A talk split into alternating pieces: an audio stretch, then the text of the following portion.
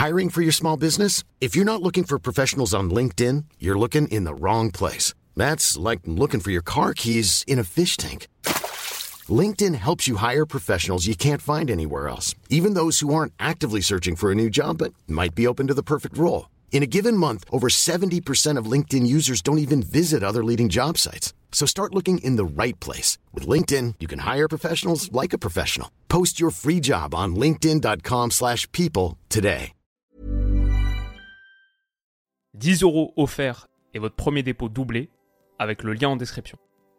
Les amis, bienvenue, j'espère que vous allez tous très bien, très très content de vous retrouver pour cette nouvelle vidéo. Je sais que les récaps du week-end vous plaisent. J'ai soulevé la possibilité l'autre jour de faire un petit récap de semaine Ligue des Champions et ça a plutôt pris, donc euh, nous voici. Récapitulons ce qui s'est passé sur cette semaine de Ligue des Champions. Malheureusement, l'UEFA est vraiment euh, encore pire que la Ligue 1 sur euh, les images, les droits, donc je peux pas vraiment mettre de vidéo. J'ai retourné un petit peu le truc dans tous les sens. Ce que je vous propose, c'est un top 10 de mes choses à retenir. les enseignements de cette semaine, les gros moments, je pense que ça va être assez sympa. Et on est parti donc sur le dixième qui est le Festival Simmons, le Festival Xavi Simmons. Leipzig, comme prévu, est allé l'emporter à Berne contre les Young Boys 3-1. C'était match de mardi, euh, mardi 18h45, le premier match de la semaine. Pas de but pour Xavi Simons et même pas de passe D non plus. Et pourtant, et pourtant, il a quand même été élu homme du match avec 4 dribbles réussis sur 4 tentés, 4 fautes gagnées, 4 passes clés. Il a été dans la lignée de son début de saison extraordinaire avec Dans tous les bons coups. Euh, j'ai trouvé, on le voit ici accélérer au bout de 30 secondes et se procurer une grosse, grosse situation. On le voit aussi proposer, recevoir de très, très bons ballons de la part de ses partenaires avec des appels là dans la zone dangereuse. Euh, d'ailleurs, au bout de cette situation, il provoque un penalty qui je crois est initialement donné puis retoqué. Franchement, c'est vrai qu'il plonge un peu, mais après un contact avec le gardien, il aurait pu provoquer un péno. Euh, trois tirs tentés aussi. Quand on regarde son inclusion dans le dispositif de Leipzig, on voit ici qu'il est le joueur qui a reçu le plus de passes progressives et dans des zones axiales dangereuses. En tout cas, très gros match de Xavi Simons. C'était que Berne, mais c'est dans la foulée de ce qu'on voit, de ce qu'on dit un petit peu sur les récaps du week-end quand on parle de Bundesliga et de Leipzig. Son début de saison, son début de carrière en Allemagne. Euh, commence très très fort. Donc voilà, ça c'était mon premier petit truc. Le deuxième, Milan et Galatasaray gâchent deux perdants pour moi de cette première journée de Ligue des Champions. Galatasaray deux partout contre Copenhague, ça c'était match d'hier. Et là Milan 0-0 contre Newcastle, c'était avant-hier 18h45. Alors j'ai fait une analyse complète, une vingtaine de minutes sur ce match. Pour moi c'est scandale que l'AC Milan ne le remporte pas, ne sorte pas avec 3 points. En plus un match à domicile qui doit être gagné, mais face à ce Newcastle, pour euh, lequel, je sais pas si je m'inquiète, mais en tout cas, ils ont fait un match Newcastle où ils étaient vraiment pas dans le standard Ligue des Champions. Milan devait prendre les 3 points sur ce match-là. Ils se sont procurés tellement, tellement d'occasions. Voilà, si vous voulez aller voir l'analyse détaillée, n'hésitez pas à les checker. Mais pour moi, c'est vraiment deux points de perdu pour la Milan dans ce match-là. Et pour Galatasaray, qui a nettement, nettement dominé la première demi-heure, ils font vraiment 30 très bonnes premières minutes. 6 tirs à 2 sur cette période, juste avant le but de l'ouverture du score de Copenhague. Mais voilà, un but sorti un petit peu de nulle part sur la première tentative cadrée pour les Danois par l'intermédiaire d'Elyounoussi, qui est, si je me souviens bien, le joueur le plus valuable sur Transfermarkt en championnat danois, 9 millions d'euros. Ça, c'est les drafts avec Stan, qui donne plein de data totalement inutiles, qui encombrent mon cerveau. Mais en tout cas, Elyounoussi ouvre le score. Galatasaray finit par revenir, mener 2 0 Ils reviennent à deux partout avec un but de Boez, 86e, TT, qui est des passeurs décisifs, qui se mue en buteur. Euh, incroyable but d'ailleurs, la reprise de volée, quasiment angle de la surface, magnifique, magnifique égalisation. Mais franchement, ça ressemble à deux points de perdu aussi pour Galatasaray face à ce qui est l'adversaire le plus faible du groupe. Et alors que désormais tu vas enchaîner United à Old Trafford, le Bayern deux fois et encore une fois United. Dommage pour une équipe dont la marge de manœuvre est forcément euh, assez limitée et réduite dans ce groupe. Donc Milan Galatasaray, deux points perdus, pas de temps perdu en revanche pour Julian Alvarez. Est-ce que c'est son année Dans la foulée de ce qu'on dit et quasiment aussi sur chaque récap du week-end, ses grosses grosses performances en première ligue. City l'a emporté 3-1 contre l'étoile rouge de Belgrade après avoir été mené au score de manière très très surprenante parce qu'ils ont écrasé les débats sur la première mi-temps, mené au score 1-0. Mais il réplique tout de suite au retour des vestiaires grâce à ce but de Julian Alvarez qui est somptueux. Déjà la passe de Rodri, mais la position aussi de Julian Alvarez là entre les lignes, entre deux gars et son contrôle orienté, pied droit et pivote sur lui-même pour se mettre dans le sens du jeu, liaison avec Erling Haaland, les deux ont vraiment développé une belle complicité. Généralement, on est habitué à voir Alvarez dans le rôle du passeur du distributeur, mais là, c'est Haaland qui donne un ballon parfaitement timé. La course d'Alvarez, elle est géniale, mais aussi le double contact pour éliminer et ensuite aller mettre dans le but vide, euh, vraiment en deux touches ultra rapides, moins d'une seconde d'écart entre les deux. C'est vraiment un beau geste de buteur pour un gars qui est un super super joueur. Son coup là, pour euh, le 2-1, il a beaucoup plus de réussite. C'est vraiment une grosse, grosse erreur de Glazer dans les buts qui, pour le coup, a fait un match, je crois, à 13 arrêts. Euh, grosse, grosse partie, mais quelques erreurs, dont celle-ci, qui permet à Alvarez d'avoir un doublé. Mais même au-delà de ça, il y a 8 tirs tentés, 3 dribbles réussis, 2 tacles réussis aussi. Il a obtenu la note parfaite de 10 sur Ouscord. Très, très gros match pour Alvarez dans ce rôle de numéro 10. Ce qu'on dit dans le récap du week-end, c'est que même en l'absence de Kevin De Bruyne, City a cette qualité créative. Foden, Alvarez, les deux notamment, qui sont pas mal. Et il y a eu euh, une entrée intéressante pour Oscar Bob aussi, le petit Norvégien, dont on a parlé euh, rapidement sur ce début de saison. En tout cas, voilà, City, c'était euh, le retour du champion en titre. Comment est-ce qu'ils allaient négocier ce premier obstacle? Assez simplement finalement, et grâce notamment à Julian Alvarez. Sacré Bayern, alors sacré Bayern parce qu'ils l'ont emporté 4-3 contre Manchester United à l'Allianz Arena. J'ai analysé le match hier, donc vous avez aussi une vingtaine de minutes sur cette rencontre. On va pas trop s'étendre dessus. Ce que je vais dire, c'est que super prestation individuelle de Jamal Moussiala, il a vraiment crevé l'écran. En revanche, on voit aussi à quel point mon analyse un petit peu sur ce match, c'était le Bayern euh, gros plafond. Euh, sur le secteur offensif, quand tu as Moussiala qui est dans cet état, quand tu peux faire rentrer Coman, quand tu peux faire rentrer Thomas Müller, mais dès le départ, Sané qui a fait un bon match aussi, j'ai trouvé, Niabri sur le côté, ok, Kane bien sûr devant. Il y a une qualité offensive et un plafond offensif qui est très très élevé. En revanche, il y a encore de l'entente, de la complémentarité et des automatismes à peaufiner. Le débordement de Davies, là, Kane l'avait pas senti, peut-être il n'est pas encore habitué, mais c'est clair qu'il doit la donner ici pour ensuite un centre en retrait. Euh, je veux dire, le Bayern est en 4 contre 3 sur cette situation. C'est vraiment le mauvais choix qui est privilégié par Kane. Donc euh, voilà, sur ce match, j'ai vu un Bayern qui a un gros gros potentiel, mais je ressors pas en étant parfaitement convaincu en mode ah ouais, ça c'est vraiment la deuxième équipe derrière City qui peut gagner la Ligue des Champions, c'est mon deuxième favori, c'est assez net. Non, pas encore, parce que c'était un match intéressant, mais déjà pas du tout parfait et parce qu'il y a encore plein de choses à améliorer pour avoir vraiment une équipe qui adore. Mais par contre, je trouve que le potentiel est très élevé. Donc ça, c'est ce que je dirais sur le Bayern, qui en prend quand même 3 contre un United, qui est pas franchement impressionnant. Donc euh, ça montre aussi la marge d'amélioration, même si, encore une fois, c'est un match où je ressors avec limite plus de questions que de réponses, parce que tu dis ça, mais, mais Kim et pas Mécano, je les ai trouvés très solides en charnière. C'est pas forcément eux qui sont impliqués sur les buts. Il y a ça, il y a la force du banc aussi que j'ai voulu mettre en avant. Ça, c'est quand même un très très gros point pour le Bayern. C'est sans doute quand même l'équipe que je mets dans mon euh, top 3 des favoris pour la Ligue des Champions, mais sans que j'ai été bluffé sur le terrain. Juste, je me dis, ça peut marcher. Et quand ça marchera, ça marchera très très fort parce que quand tu as tout ça sur le banc, Delirte, Coman, Choupo qui fait une bonne entrée, Thomas Müller, Tel qui a marqué aussi, Mazraoui, il me semble pas qu'il soit rentré. Pour le coup, Leimer intéressant sur ce qu'il apporte avec ballon. Mais voilà, ce 4-2-3 du Bayern, euh, il est vraiment vraiment costaud quand même. Et euh, belle équipe, bien fournie. Mieux fournie en quantité que le Real Madrid, que pour le coup, j'aurais du mal à mettre dans ce top 3, même si, même si c'est le Real. Pourtant, ok, ils ont nettement, nettement dominé l'Union, mais il a fallu attendre la 84 14e minute et un but de l'éternel Jude Bellingham, bien sûr. Son sixième en six matchs avec le Real. Il n'avait pas marqué la dernière fois, il était énervé. Bon, bah pas de souci, il remet le couvert. Incroyable, c'est vraiment une histoire fantastique de ce début de saison. En tout cas, ce qu'on va dire, c'est qu'il est parfaitement cohérent avec l'interview qu'il a donnée à ESPN il y a quelques jours. Autour du terrain, en tout cas sur le terrain, un petit peu de partout, je veux être un artiste, mais dans la boîte, je veux être un tueur. Euh, pour l'instant, il le montre plutôt. Et ça a permis donc au Real d'arracher une victoire, mais qui était nettement, nettement méritée. 32 tirs à 4, le véritable mur de Berlin en phase 2. Rossellou a eu 11 tentatives sans réussir à convertir, ce qui est à la fois rassurant, trouvé dans des bonnes positions. Je crois que le Real touche deux fois les montants. J'ai vu le match en entier pourtant. Rodrigo, ça je me souviens très bien, son euh, centre pied droit coupé là, euh, un petit peu ciseau acrobatique. Mais Rossellou en seconde période. Mais Rossellou, il me semble qu'il y a une tentative qui est déviée sur la barre. Euh, même si elle n'est pas comptabilisée là. En tout cas, en tout cas, 11 tirs pour Rossellou, mais en même temps, ouais, le manque de qualité à la finition d'un Real qui pourtant nous habitue à être tueur dans les deux surfaces, vraiment ça.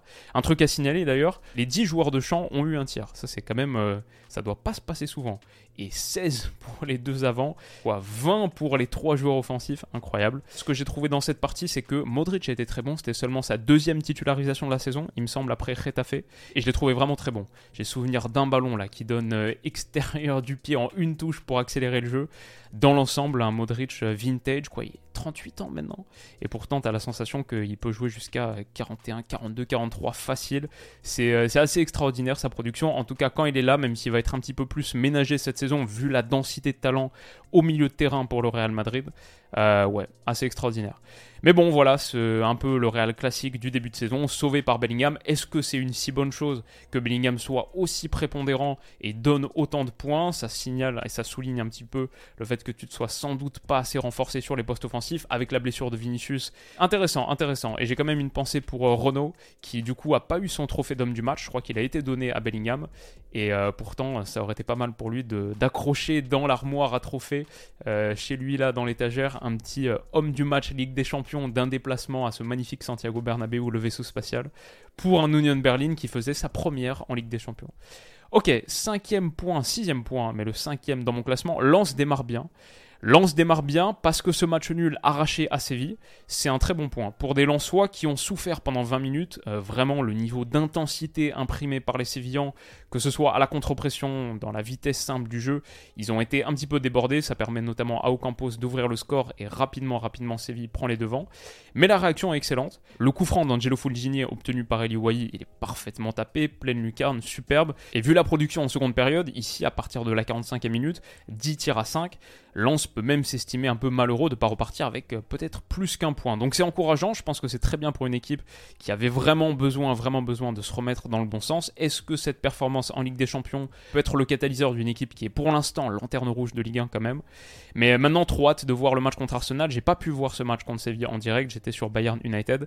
Mais le prochain, vous aurez l'analyse de Lens Arsenal en direct juste après le coup d'envoi, parce que ce sera la grosse affiche, ma grosse affiche, ce qui me semble être le mardi euh, dans dans, deux du coup. Quatrième point dans mon classement, Paris, c'est parti. Ça, vous avez eu l'analyse, la vidéo juste après le coup de sifflet final.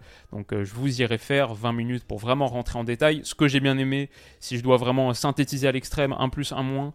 Le plus, je vais dire, le travail de pression. On a vraiment eu une équipe qui a récupéré un grand, grand nombre de ballons hauts parce que sa débauche d'énergie et même euh, juste sa qualité organisationnelle, ces deux choses-là étaient au top. Là, on a vraiment vu un PSG moderne, niveau Ligue des Champions, celui qu'on attend de voir depuis trop longtemps maintenant. Les performances individuelles euh, de Warren Zahir Emery qui étaient énormes, Hakimi pas mal du tout, Ugarte, même Vitinha très bon. Dans l'ensemble, beaucoup beaucoup aimé ce Paris Saint-Germain.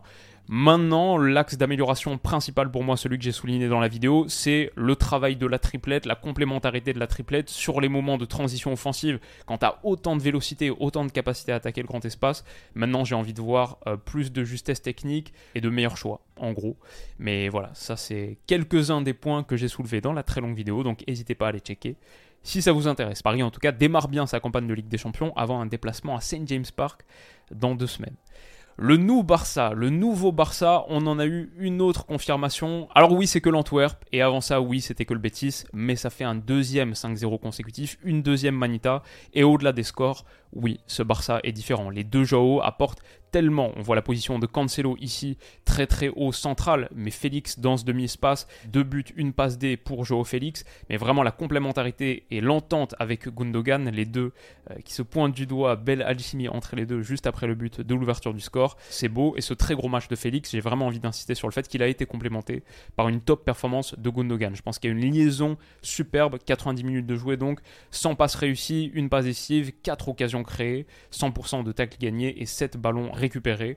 Très très gros match de Gundo, très gros match de Frankie de Jong aussi qui s'impose progressivement. Il y, avait, il y a tellement de créativité de qualité technique dans cette équipe. Mais désormais, quand il y a un fer de lance supplémentaire avec les appels notamment dans la profondeur ici de Joao Félix, sa superbe compréhension du jeu, ça ouvre juste tellement plus d'espace. Magnifique centre au second pour Robert Lewandowski avec ce qu'apporte Félix, avec ce qu'apporte Cancelo qu'on voit ici dans cette position intéressante. Il y a une équipe qui est juste tellement plus fluide, plus dynamique, plus créative plus imprévisible. Et c'est ça le grand Barça. Le grand Barça, on en est encore très très loin évidemment, mais le grand Barça historiquement, pour moi c'est deux choses. C'est oui la structure claire, c'est tout le monde qui parle le même langage footballistique, mais c'était une machine qui était justement augmentée par cette imprévisibilité, par la créativité des génies qui étaient alignés dans le dernier tiers.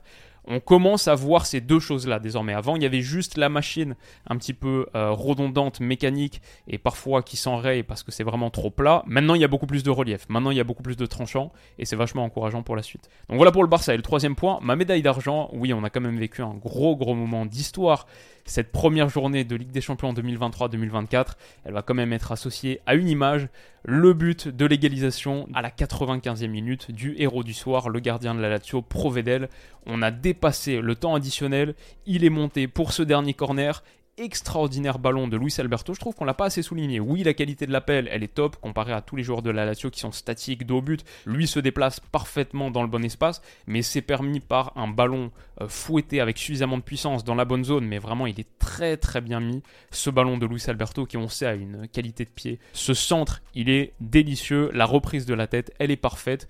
C'est vrai, c'est un but de neuf comme ce qu'on entend depuis euh, quelques jours, mais c'était aussi une passe euh, absolument magnifique. En tout cas, très très belle liaison, tête splendide de Provedel et un vrai vrai moment de légende pour lancer cette campagne de Ligue des Champions. J'espère qu'on en aura d'autres. En tout cas, on avait déjà eu un but de Provedel. Ça, je l'ai découvert sur Twitter quelques jours après. On avait déjà eu un but de Provedel en 2020 en Série B. Euh, personne n'avait pu en profiter, j'imagine, euh, période Covid. Il en avait déjà planté un, cette fois pour son premier match, le premier match de sa carrière en Ligue des Champions. Un gardien qui a, il me semble, 29 ans, j'ai envie de dire. Bon, bah, s'offre un très très bon moment. Et enfin, tout en haut, Arsenal is back, le retour d'Arsenal en Ligue des Champions. Pourquoi est-ce que je les ai mis aussi haut? Parce que cette victoire contre le PSV Eindhoven 4-0, elle m'a vraiment impressionné et c'est quelque chose qui me fait monter dans le train Arsenal pour cette saison. Bien sûr, l'année dernière, on était dans le train, on était en première classe, on a pris du début à la fin, c'était le voyage en train le plus long de ma vie, c'était vraiment le, le transsibérien. Là, on est enfin dans le train pour 2023-2024 parce que j'avais été pas encore parfaitement convaincu, même par le mercato. Je vais dire ce match, ce retour en Ligue des Champions, au bout de 8 minutes, pour le premier match de la carrière de Bukayo Osaka en LDC, il marque son premier but. Au bout d'une frappe de Martin Odegaard, qui a lui aussi été dans tous les bons coups, il va marquer ce premier but. Il donne la passe décisive pour Leandro Trossard, qui a vraiment un super super pied, qui va marquer le deuxième au bout de 20 minutes. Démonstration de force, Gabriel Jesus, il va du sien aussi, et ça c'est très très bon pour sa confiance. Le retour de Jesus, c'est presque une recrue par rapport à la seconde partie de saison, en tout cas où il avait raté beaucoup de matchs la saison dernière à partir de janvier.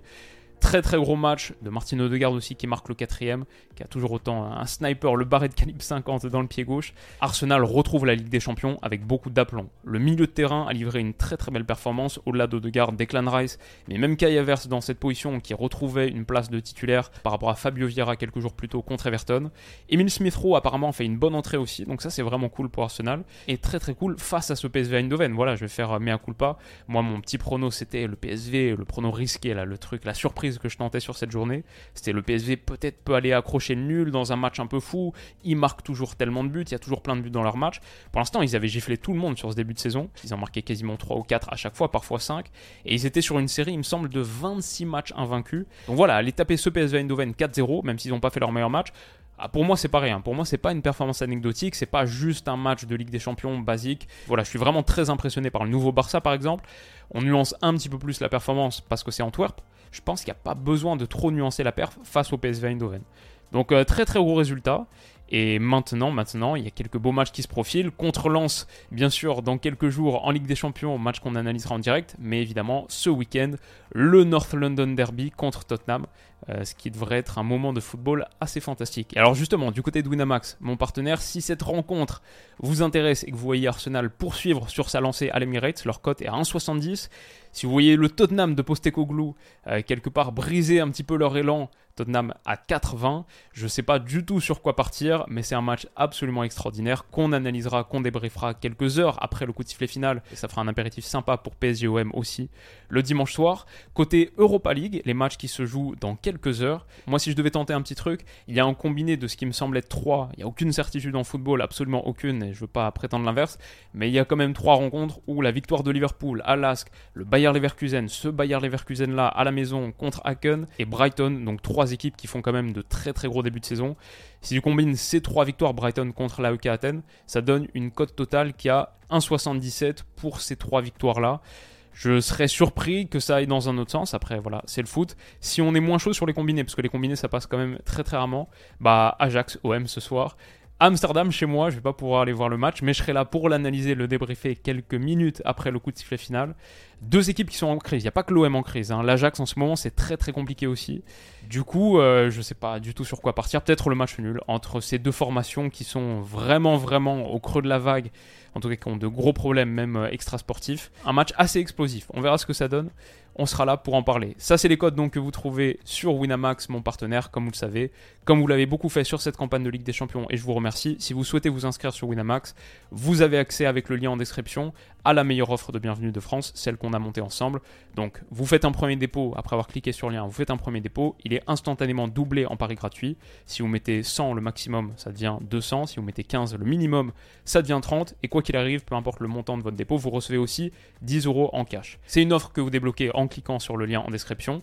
Chaque utilisation du lien, chaque inscription faite avec le lien me rémunère aussi. Donc si vous souhaitez le faire, si vous n'en avez pas encore profité sur cette semaine de LDC et que vous voulez le faire notamment sur les matchs de ce soir, n'hésitez pas, très bon moyen de soutenir la chaîne. Mais si vous le faites, comme d'habitude aussi, sachez que c'est interdit aux mineurs, strictement réservé aux majeurs. Et voilà les amis, ça conclut ce récap express de Ligue des Champions. J'espère que ça vous a plu. Si c'est le cas, n'hésitez pas à me le dire en commentaire.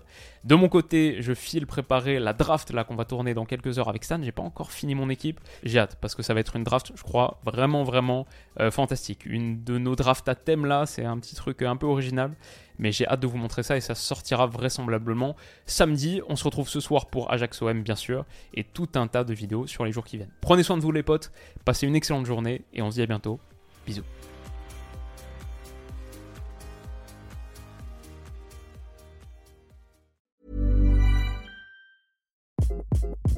Hi, this is Craig Robinson from Ways to Win and support for this podcast comes from Invesco QQQ the official ETF of the NCAA. Invesco QQQ is proud to sponsor this episode and even prouder to provide access to innovation for the last 25 years. Basketball has had innovations over the years too. We're seeing the game played in new ways every day. Learn more at Invesco.com slash QQQ. Let's rethink possibility. Investco Distributors, Inc.